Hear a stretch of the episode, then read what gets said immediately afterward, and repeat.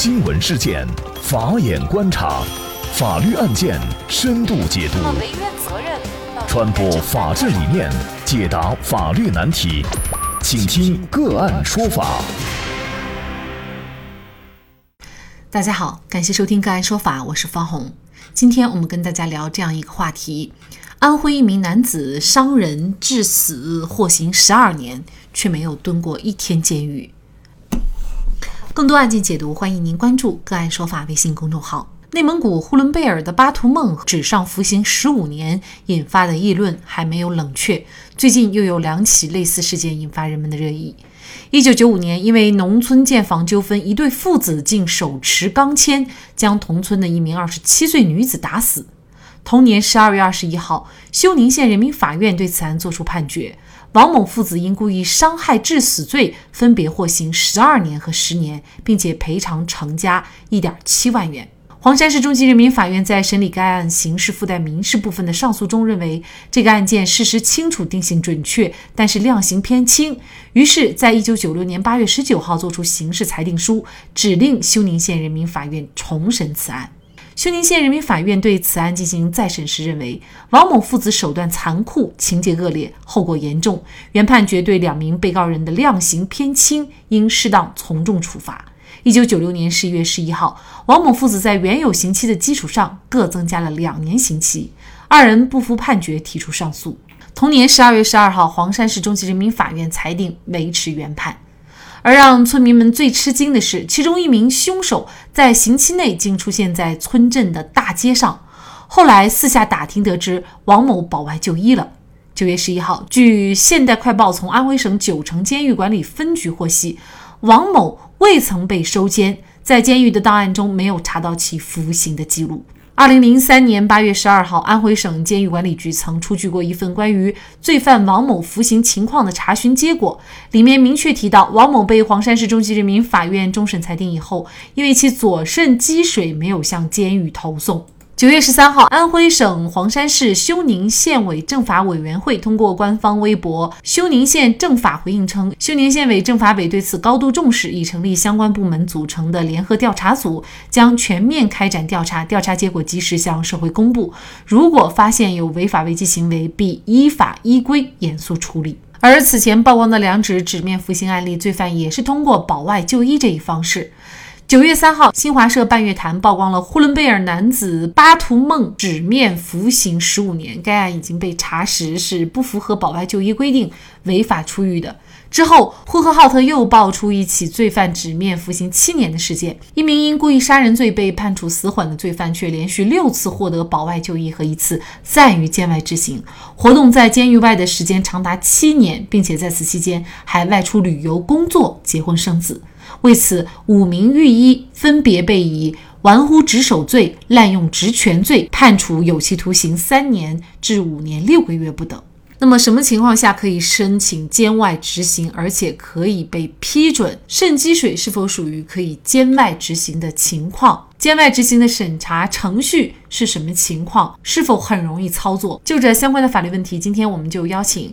云南冰鉴律师事务所主任、云南省政协常委、云南省法官检察官惩戒委员会委员陈维彪律师和我们一起来聊一下。陈律师您好，主持人好，听众朋友们好，感谢陈律师。这个案件当中啊，就是涉及到了这个监外执行的问题啊。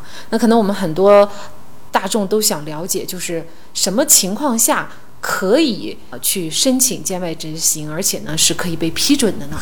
除非是有这个重大疾病需要保外就医的，或者呢就是符合假释的条件，可以这个进行假释，在这个监外执行，但是都要受到啊社区矫正的监督，也就是说每个月都要向这个社区矫正的管理机关，就是司法行政机关报告才可以。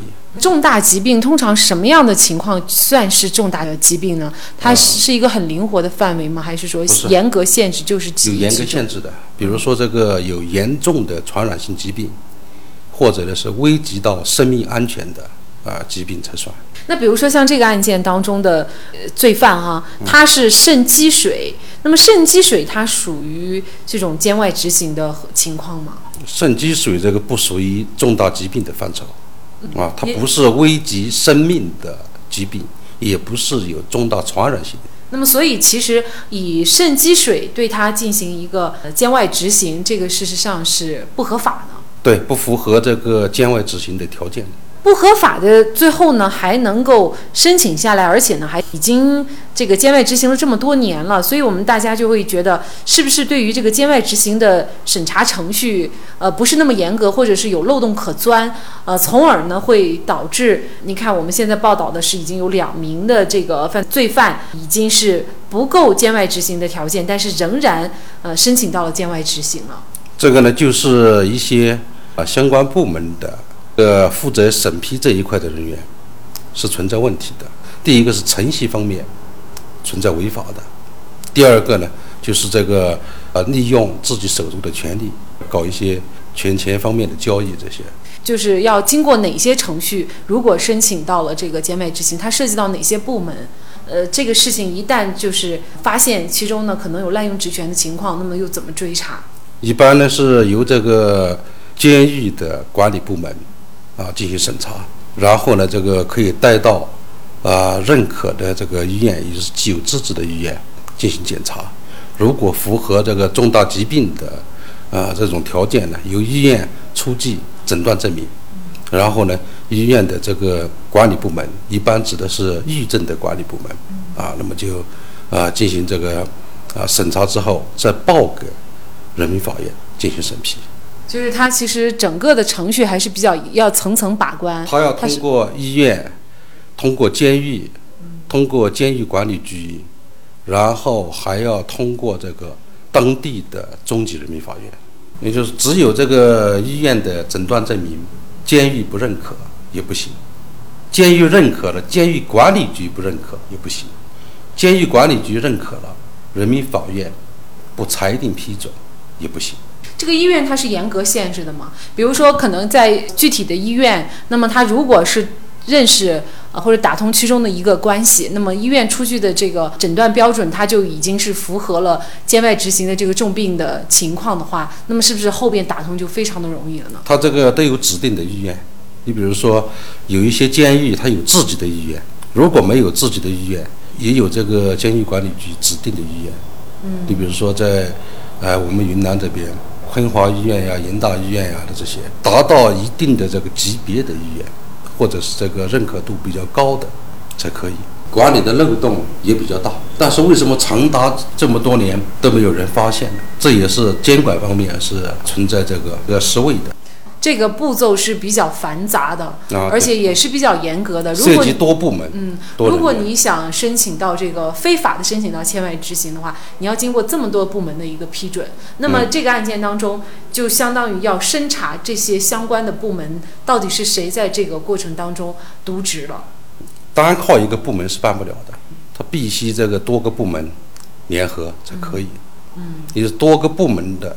工作人员具体的这个责责任人员，那是负责这个方面的，嗯，才可以。嗯，那其实我们大众这样的一个新闻之所以能够引起广泛的关注，就在于。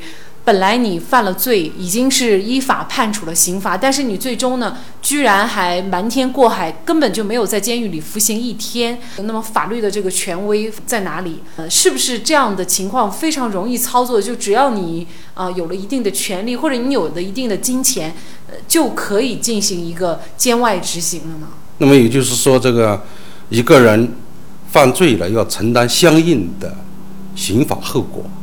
但是如果这个后果落不到实处，那么没有得到应有的这个处罚，啊，那么也就是说这个判决就成了一纸空文了嘛，就丧失了法律的严肃性，也损害了司法的权威。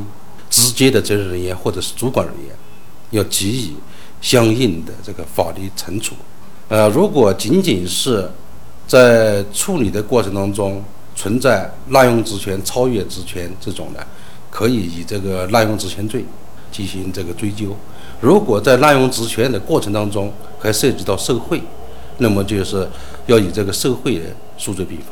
法律的权威和生命在于执行，而本案中法院的生效判决成了纸老虎和稻草人，形同虚设。不公的执法破坏的是人们对法律的认同和信仰。社会的公平和公正。除了严查严罚责任人以外，监管的完善和漏洞的填补也急需解决。好，在这里再一次感谢云南冰鉴律师事务所主任、云南省委常委、云南省法官检察官惩戒委员会委员陈维彪律师。